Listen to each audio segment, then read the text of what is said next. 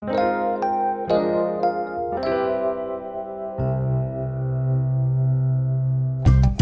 田町にあります。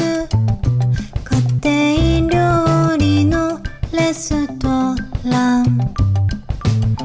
通りすがりのあなたもおいで。ここは第二ご自愛ラジオ。こんにちは、イニーピースキッチンです。家庭料理レストランのタイニーピースキッチンがお届けするタイニーのご自愛ラジオ。この番組はタイニーピースキッチンの仲間が日常の出来事やもやっとしたことを紐解きながらご自愛できるヒントをお話ししていきます。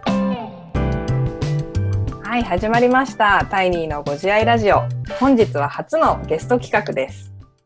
本日は、えっと、タイニーピースキッチン代表のともこがホストを務め、えーご自愛について様々なバックグラウンドの方とお話をする企画ラジオをお届けしたいと思います。えー初回のゲストは、えー東京大学大学院の助教を務めるサステナビリティ学博士の工藤翔子さんをゲストにお迎えしています。翔子さんよろしくお願いします。よろしくお願いします。はい。今日はサステナビリティというキーワードが出てきてまして、えっ、と、まさにサステナビリティとご自愛というところで、えーどういう相関関係があるのかとかについて、えっ、と、二人でお話をしていきたいと思います。じゃあ、まず、翔吾さん、あの、リスナーの方々に簡単に自己紹介をしていただいてもいいでしょうか？はい。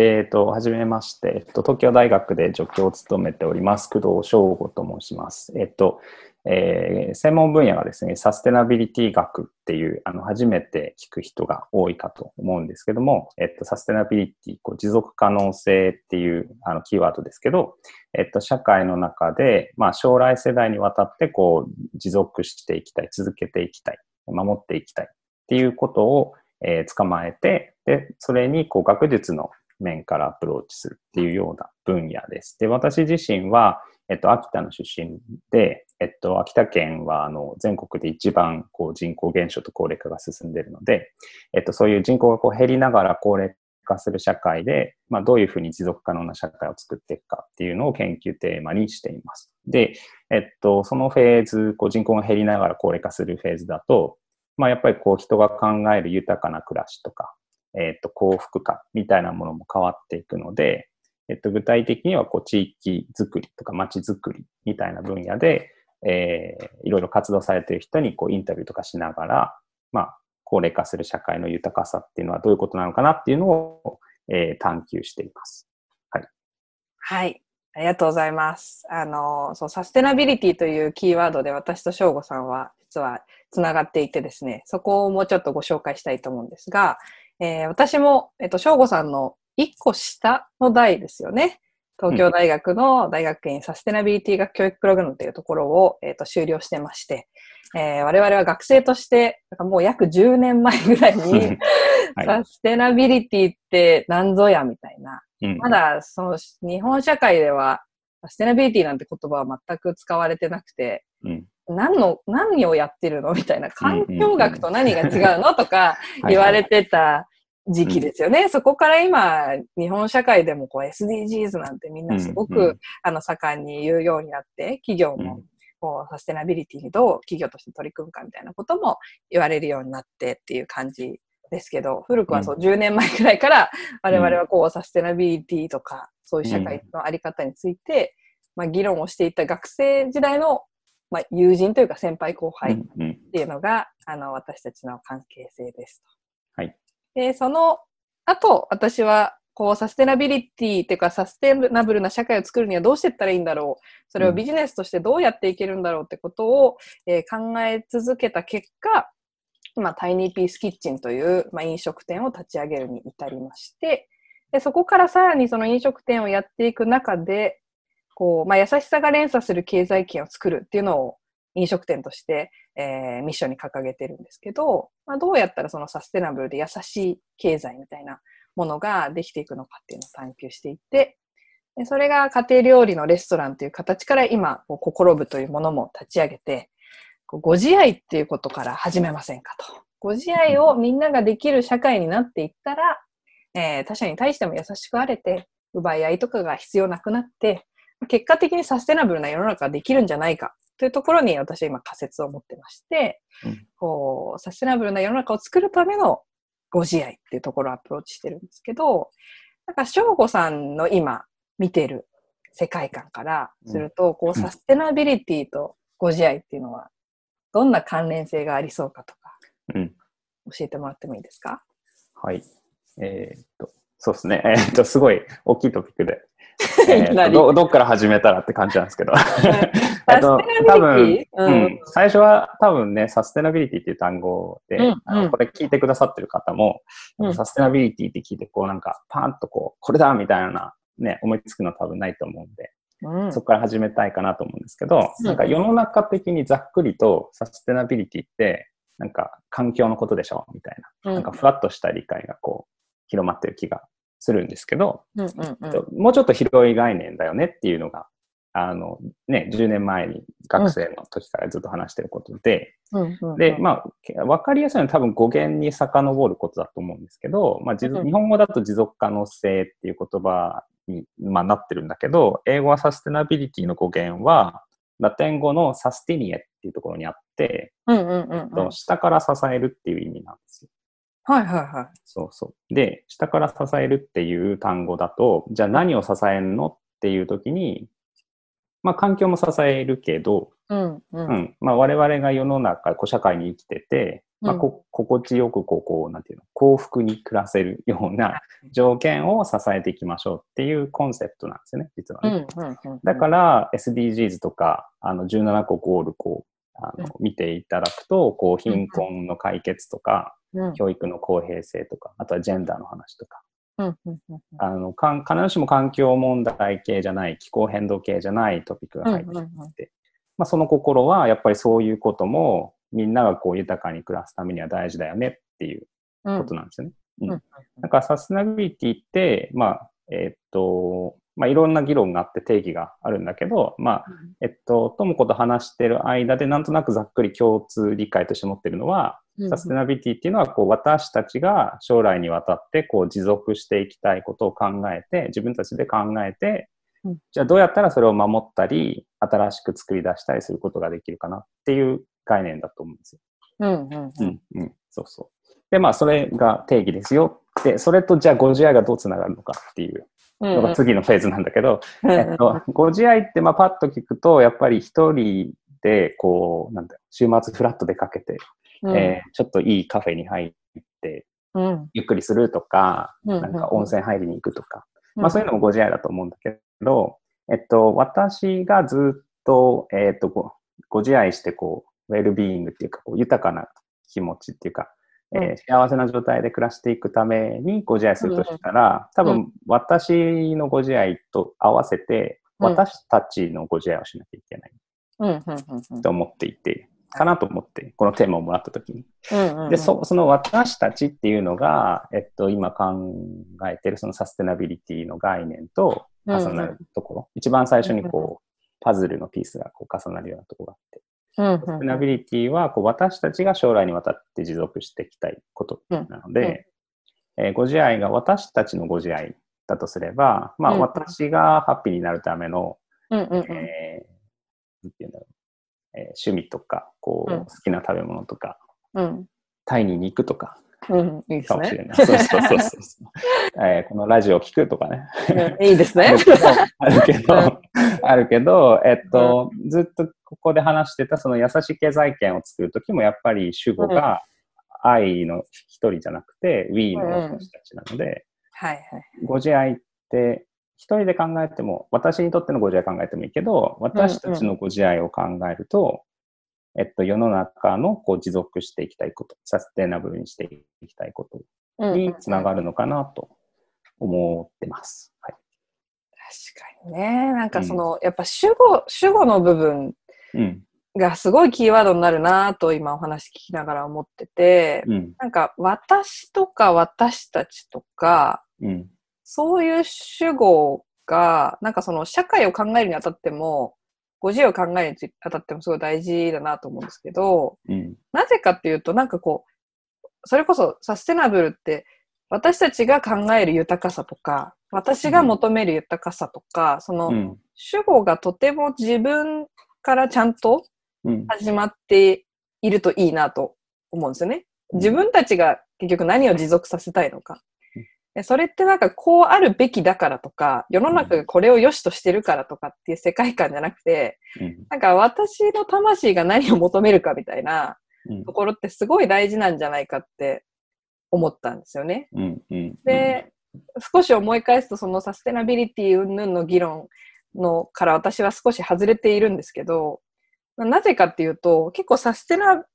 ブルな社会を作ろうみたいなイベントとかたまに登壇したりするんですけど、結構こう、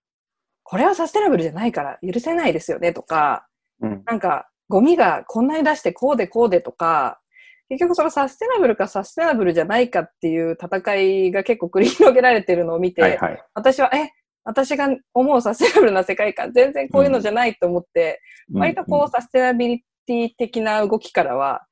ちょっと距離を置いてるところがあるんですけど、うんうんうんでそれがなぜかって今の翔吾さんの話のところで、うん。なんかこう、そう、これがサステナブルだからとか、じゃなくて、いや、自分にとって豊かなことって何なんだろうっていう、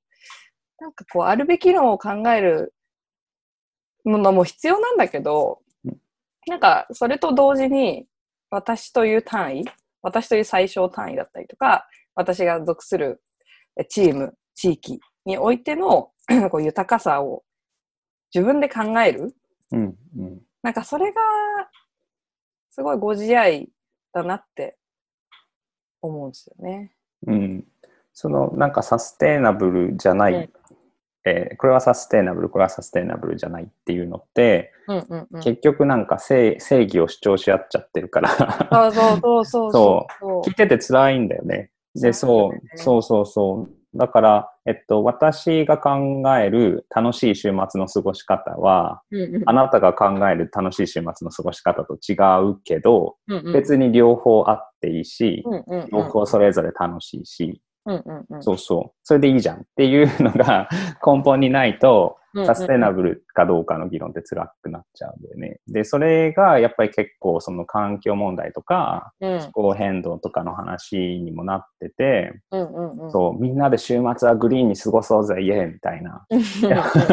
そうじゃない家族はダメだぞ、みたいなさ、はい。そそういう、そんなこと言いたいわけじゃなくて、そのみんなが持っている豊かさとか考える、こうやったら楽しく過ごせるよねとか、こうやったらお互いにご自愛できるよねっていうのが複数あって、うん。でみんな違うんだけどこうこうやら、こうやったらご自愛で、こうやったらご自愛じゃない、じゃなくてさ、みんな違う種類があって、それがみんな一緒にいられるようになったらいいなっていうコンセプトなんですよね。はいそうそう。でもそうや、でもなんか問題点もやっぱりないわけじゃなくて、なんかそう,、そうやってったら、じゃあ地球環境が持たないじゃないか、みたいなさ。それあの、グレタ・トゥーンベルさんの、あの、スウェーデンのさ、16歳の環境活動家の有名なスピーチのやつ話題になりましたけど、そううそう。んうんうんうん。ああいうトーンになっちゃうんだよね。で、うん。うん、まあなんかそのファ、えっと事実として、うんうん。科学的な事実としてこう地球環境が大変になってる温暖化が進んでるっていうのはあるんだけど、うん、それに向かう時に相手側のから見えてる他の人から見えてるこう豊かな暮らしとかうん。楽しい時間の過ごし方みたいなのを否定してしまうと辛くなっちゃうってう。いうん。うん。そうですね。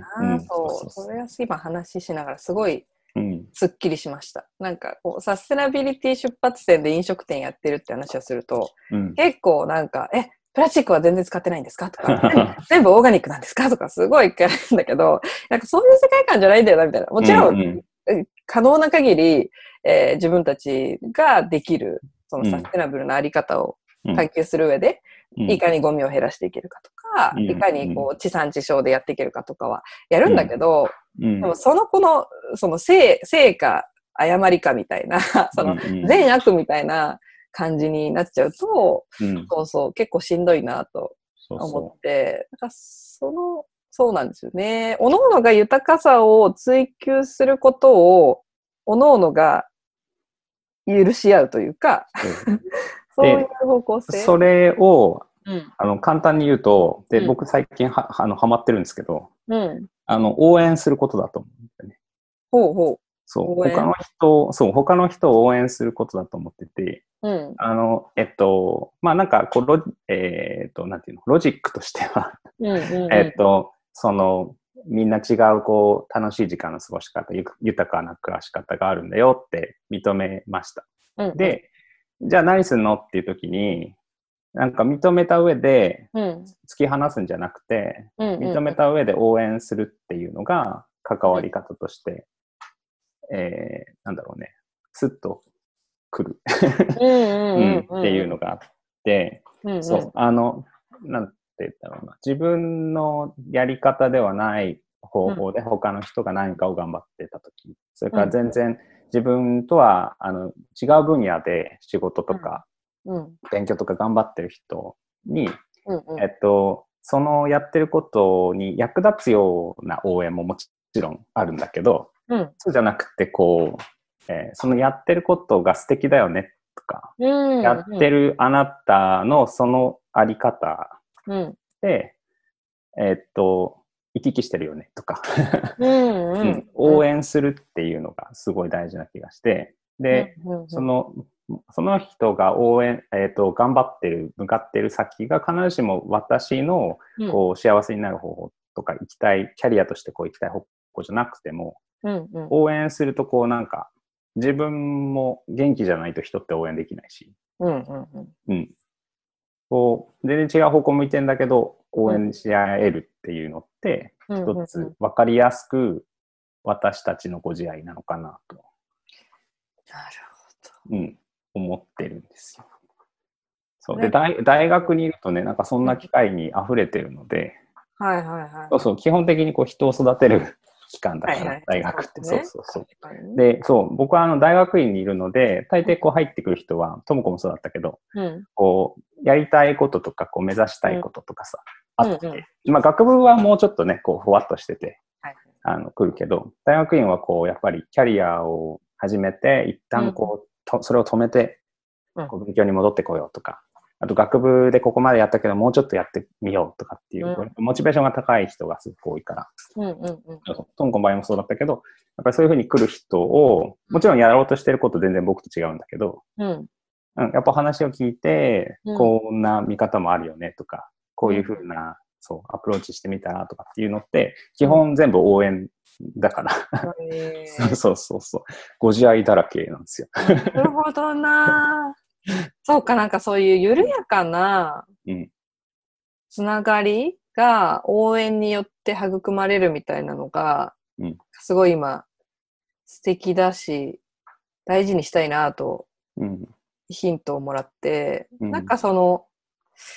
で、今、タイニーが思う優しさが連鎖する経済圏を作るっていうのも、なんか、私と私たちのこの曖昧な感じなんていうのかな。必ずしも全員が同じゴールを掲げて、そこに向かってスクラムを組んで走ってるチームメンバーじゃなくてよくて、うん。こう緩やかにいろんなつながりの中で、そういう優しさが連鎖する経済圏を作っていけるコミュニティを育てたいっていうのがすごい強くて、うん。でまさに私と翔吾さんの関係性とかもそんな感じじゃないですか。うん、うん、だから、なぼんやりと思い描いてる向かいたい未来が、こう、被ってる部分があるみたいな。もちろんお互い全然違う、こう、なんていうのかな、部分もあるだろうけど、なんとなく向かっていきたい社会はこう被っていて、それこう A か B かっていうんじゃなくて、A と B がぼんやりこう繋がっている、ここら辺のこの境界線が曖昧なところ一緒に見えてるから、応援し合って突き進めるみたいな、う、感覚？でそれが結構チームメンバーとも私はそれを共有したくてなんかあなたはあなたという人生を生きてほしくてでその目指す未来にこのタイニーが思い描く未来が少し被ってるならぜひ一緒にこうスクラム組むか組む感じじゃなくて 応援し合ってうん、それぞれの方向に向かっていく中で同じなんかか重なる未来をうん、描くとか目指すみたいなのがこう緩やかな関係性うん、うん、それがご自愛し合える関係性うん、なのかもとかちょっと思いうんま、した。うん。そうですね。なんか僕はやっぱサステナビリティっていうテーマがいつもこう頭にあるこう研究者なので、そのその流れで考えると、やっぱこうサステナブルな社会とかサステナブルな未来っていうのがこう固定されたものであるわけじゃなくて、うんうんうん。えっと、例えばジェンダーとかって20年前とか全然話してなかったでしょ、日本。うんうん。ね。LGBTQ とかね、誰も単語も知らなかったと思うんですけど、そうそう。でも今みんなすごく盛んにそういう話してて、あの、自分はそういうのサポートしてますよっていうのを言う人たちも現れてるし。だからこれ今から20年経ったら、サステナビリティって言った時に全然違うものがその器の中に入ってくる。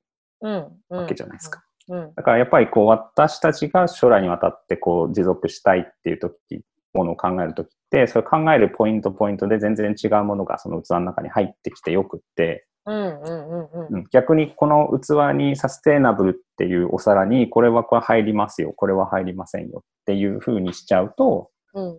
やっぱすごく排他的になっちゃううんと思うんだよね。そうそう。うんで、それを考えると、あの、みんなでこう、こういうテーマを入れてこうよっていうのが大事で、何を入れるかよりも、どう、何を入れるかを考えるプロセスが大事なので、うん。えっと、サステナビリティってもっとプロセスの手続きの話で、はいはいはい。えっと、結果の話じゃあんまりないんだなっていうのが分かってもらえると思うんですけど、だなんかご自愛がサステナビリティにとって大事なのは、うん。そのプロセスをみんなでやるときに、お互いにご自愛してないとできないんで、そう、そうですよね。そうそうそう。ご自愛してないと、というのは基本的に私の考える大事なこととあなたが考えることは大事なことは違う。で、うん違うって言って遠ざけるんじゃなくて、うん両方この器に入れてうん。混ぜちゃっていいよっていうことだとすると、やっぱお互い応援して、もっと出していいよ、みたいな。もっとアイデア出していいよ。もっと、これが楽しいんだって言っていいよ、みたいな、うん、空気感を、ご自愛空気感を作んなきゃいけないと思ってて。わかるなぁそうそう。っていうのが最近、うん、そのテーマをもらって考えたことかな。なるほどなぁなんか、私が今なんかやんわりややり始めてることが、翔吾さんと議論すると、あ、そうだから私やってるんだって後からわかる感じ があって、なんかこのラジオもまあ一応探求をしたいと思っていろいろ始めてみてるんですけど、もう一つあの、タイニーピースダイニングっていうコミュニティイベントを始めてるんですよね。でそれもなんかこう、ご自愛できる人を増やすための対話の時間的にしてて、なんか参加自由でみんなおのおの来てテーマがあって、まあ、次回は働くかけるご自愛みたいな。働くという文脈においてご自愛をどう捉えているかとか、どうよりご自愛ができる、えー働く環境を自分の手で作れるかとか、なんかそういうのを、まあ、ちょっとグループコーチング的にみんなに問いを投げかけて、それぞれが考えて、それぞれそれを分かち合うみたいな場所にして、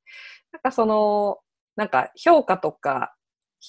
批判とかされない世界観で、あなたはそう考えたのね。私はこう考えたよっていうことを、一人でやるだけじゃなくて、共同作業をやるっていうことが、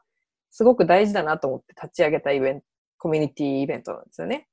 だからそのコーチングとかを通じて、まず自分の持ってる願いとか、自分にとっての豊かさって何なんだろうを深めていくアプローチも必要だし、それを完結させるだけじゃなくて他者とそれを共有したり、他者のそれを受け止める。なんか受け入れるともまたちょっと違う。なんかこう、ただただそこにあるっていう、なんかその感じ？を体現していきたいし、こう探求したくて、そのイベントやったんですけど、今の翔吾さんの話ですごい説明がついた。なんでそれをうんやりたいと思っててっていうところうんの確信がより深まったし。うんうん。なんかやっぱりこう根源的にみんな自由にやっていいし、自由に生きていいし、好きに、えー好きなこと探求してっていいと思ってで、なんか、あ一つだけルールはなんか否定しないってことだとすれば、うんやっぱりごご自愛って結構相手を否定しないで応援するってことなのかなとかって思うし、今の話聞いててもそのご自愛、かけるご自愛でいろんなシーンを考えるっていうのって、えっと、ご自愛っていう同じレンズはみんな使うんだけど、その、えかけるシーンシーンの体験はみんな違う。よね。えっと、仕事、例えば職場かけるご自愛だとしたら、みんな職場違うから、すごくこう、冷え、えっと、縦型の、縦型社会のところもあれば、すごくフラットなところもあるだろうし、うん。でそのかける要素が違うことは、うん。こう、受け入れて、うん。うん。もし自分がその状況でご自愛を考えたらこうだよねっていう、相手側から見て、うんきっとこのテーマってこう見えるよねっていう想像力が広まると、なんかいい社会なんじゃないかなと思って出ます。そうそうなんですよ。めっちゃ思う。そのね、ねなんかこう、うん、うん、その受け入れられたという感覚うんを持つことも、自分が他者を受け入れるときにすごい大事なんだなと思うんですよね。結構そう、コーチとしていろんな方のモヤモヤを聞いていても、やっぱりその自分が良しとしてることを誰かに受け入れられるという安心感を持ててない場合に、他者のそれをやっぱ受け入れるのが難しいんですよね。なぜなら自分が受け入れられないという感触を持ってると、容易にできるものじゃない。だけどそれがなんか一回、あ、自分も受け受け止めてもらえたとか、そういう成功体験があると、他者のそれを受け止めることがしやすくなるとか、なんかそういう経験をとにかく積み重ねていける個人が増えていくと、めっちゃサステナブルな世の中できるんじゃないかな、みたいうん、そう、そう思うんですよね。そう。で、それをなんかどうやるかを、僕研究者なんで研究でどうしようかなと思ってて。まあ今、今までね、ここまでの話聞いてもらってる人も分かると思うけど、すごいふわっとしてるんで。ねえどうしようみたいな。そんなこと言ったってね、日々の会社ではこうで、みたいな職場ではこう。で、僕の場合は、なんか最近大事にしてるキーワードがあって、うん。どうやったら相手とか自分と違う人から見た世界がわかるかっていうことを考えてて、うん。で、それが、えっと、異質なものを併存させるっていうことを考えてるんですね。うん。で、まあ、異質は、こう、異なる性質。で、併存は、えっと、合併のペイに存在うん。で、で、えっと、併存の意味は、えっうと、ん。二つのものが一箇所同じ空間にあるんだけど、うん同じ性質にならない。違う性質のまま同じ空間にあるっていう。うんうんうんうん。で、まあ、質が異なるも人でもいいし、アイデアでもいいんだけど、同じ異なるアイデアのものが一箇所の同じ空間とか、ある人の中にあるっていう状況があると、うんうんうん。相手側とか違う世界の見方から、うん。えー理解できると思ってて、うんうんで、まあ、じゃあ研究でそれどうやるのかっていうのなんだけど、今、うんあの、南アフリカの人とやり取りをしていて、うん。で向こうは、えっと、アパルトヘイトがあって、はいはい。白人至上主義があって、うん。あ黒人、まあ、有色人種に対する差別が長い間あった国で、でこちら側はそういう経験がないので、うん。社会の寛容性とか受け入れ、他人を受け入れるとうんかっていうことがうん全然違うレベル感で起きて、例えば南アフリカには公用語が11個あって、お日本は1。なので、言語がたくさんあるだけでも、相手がじ、みんながわかる言語を話してなくても別にそこにいても問題ないし、うん。別にね、11言語をみんなが話せるわけじゃないから、そうそう。お同じ南アフリカ人なんだけど、会話ができないみたいな状況が発生したとしても別にそれは変なことじゃない。うんうんでもなんかそれが仮に日本で起きたとすると、うんうんまあ、ちょっとアクセントのなんか怪しいコンビニの店員さんに、ん？って思っちゃう瞬間があるじゃない。そういう自分が、ん？って思う感覚って、うん一つの見方でしかないから。言語がいっぱいある社会だと別に誰も、ん？って思わない。うんみたいうんうんうんなので、積極的になんか違う性質の社会とか、違う性質の場所。うんでまあココロナのせいであんまり旅には行けなくなっちゃったけど、はいはいはいはいそう。えっと、ご自愛するためには、他の人の感覚、他の自分の属してない私たちから世界がどう見えてるか分かん。なきゃいけないから、他のグループの私たちに飛び込ん。でいかなきゃいけない。なるほどね。ねね、なん。か具体的に言おうとしたけど、まあ相変わらずぼわっとしてますけど、そう。ちょっとそのバトン受け取っていいですか？いや、すごい思いついたところがあって、いや、うんなんでそんなにご試合とか、あれなんですか？みたいな、結構、その、同じチームメンバーとかにもね、うん。なんでそういうアイディアに行き着いたかとか、すごい質問されて自分でも、えー、だってそうなんだもんって感じなんですけど、で今の話聞いて思ったのが、私結構多分原体験ちっちゃい頃、5歳ぐらいの時に、言葉がわからない状態でドイツに移住をして3年間、で現地語喋れないまま小学校に行ったんですよね。でそうすると、自分が信じてた世界っていうのが全部違うっていう体験を5歳にしてしたわけですよ。で、そこですごい人種差別的なことも最初はされて、なんか、ね、こう、アジア人としては言われたりとか、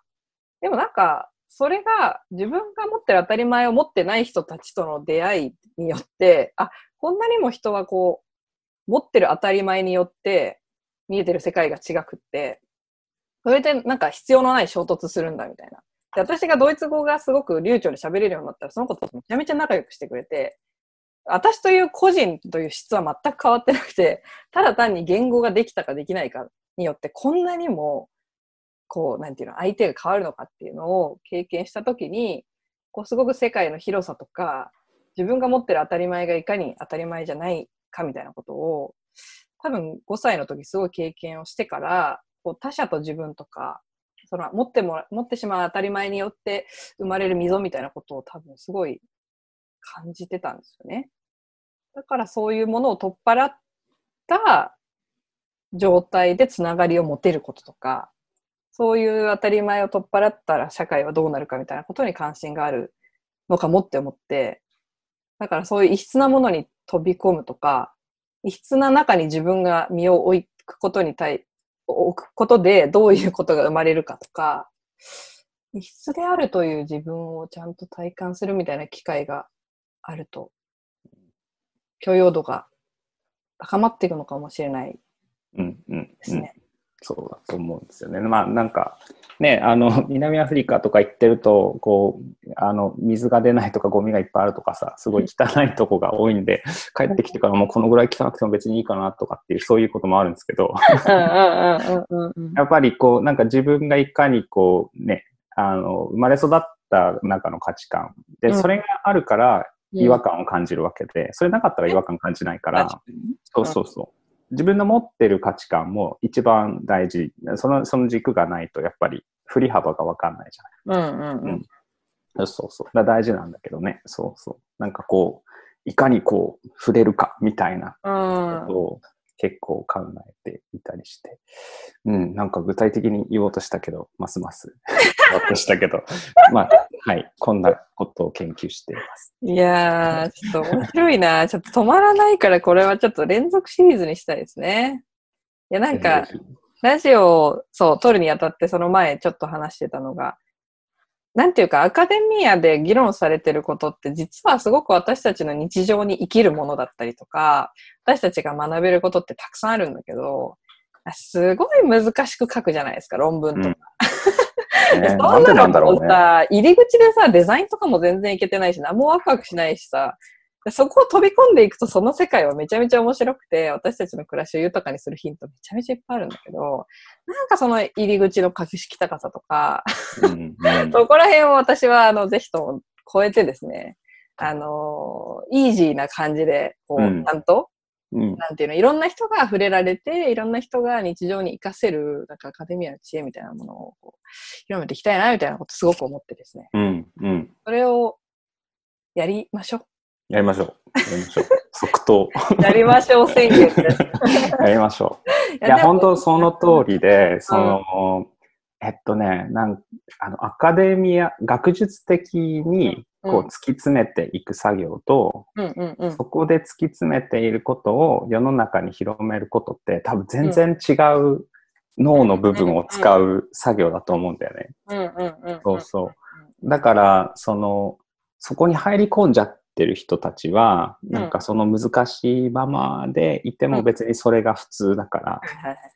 ね、そのまま突っ込んじゃうんだと思うんですけど、そうそうそうそうそう。でも、その問題点は、なんか自分をね、どんどんどんどん社会から切り離しちゃう。うんうんうんうんそうそう。そう。なんかそんな人もやっぱり誰かのおかげで食事ができるし、うん誰かのおかげで、あの、場所から場所に移動できるんだけど、いうんつの間にかこう、どんどんどんどん、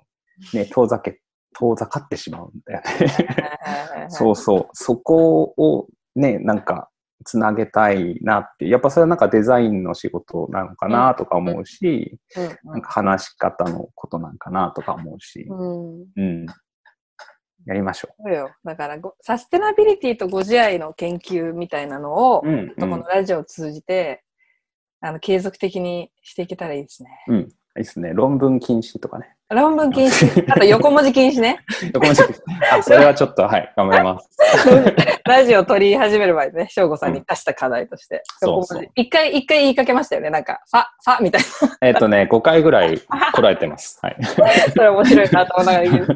なんか、なんかこういうテーマで、うんなんか、リスナーの方からもらえても面白いですね。これについてはどうですか？とか、こんなことも考えたいですとか、もらえてったらなんか、みんなでよりサステナブルでご自愛に満ち溢れた社会をうん、うん。作っていけそうな感じするから。いいと思います。その、け面白いのがね、あの、研究、僕のチームにはなるべく、えっと、社会企業系の人たちに来てもらうようにしてて、うんうんで、まだそんなに広まってないんだけど、うんうん、うん。えっと、衝撃を与えてしまう、受け、向こうが受けるのが、うん、このアカデミアの人がミーティングするときに、もうひたすら話す。ずーっと話す。そうそううん、うん。で、なんか設定したアジェンダとか問いに答えが出なくてもみんな構わない。もうとにかくずーっと。それはなんかこう思考、考えを巡らせてるのはいが。なんかね、もう習慣化してるから全然疲れないんだけど、僕大学院に最初に入った時に、うん、先生との打ち合わせで一番ビビったのが、うん、2時間僕と打ち合わせバーしてうん、研究の話した。うん。で、その後に4人ぐらい打ち合わせが続いてて。全く疲れてなくて、なんかそういうスタミナがある人たちなんだなと思って。頭脳アスリート。で、その、そう、来てもらってる人からすると、うん、このミーティングは一体どこに向かってるんだ アジェンダは何の、これでいいのか？みたいな感じで、うんうんうんうん。誰もまとめないぞ？みたいな感じで終わるんですよ。なんで、なんか、違う、こう、議論の仕方に、まあ、触れる、触れるので、向こうにとっても、こう、気づきではあるんだけど、うん。うんこっち側も気づかなきゃいけないことはいっぱいあって、うん。そんな、こう、異質なぶつかり合いは結構面白いです。ね、それはちょっと公開でやっていきましょう。ね、はいあの、いいサイズ感でね。いいサイズ感で、2時間とかやったらちょっと誰も聞いてそうだね。はい、はい、はい。そうですね。そうですね。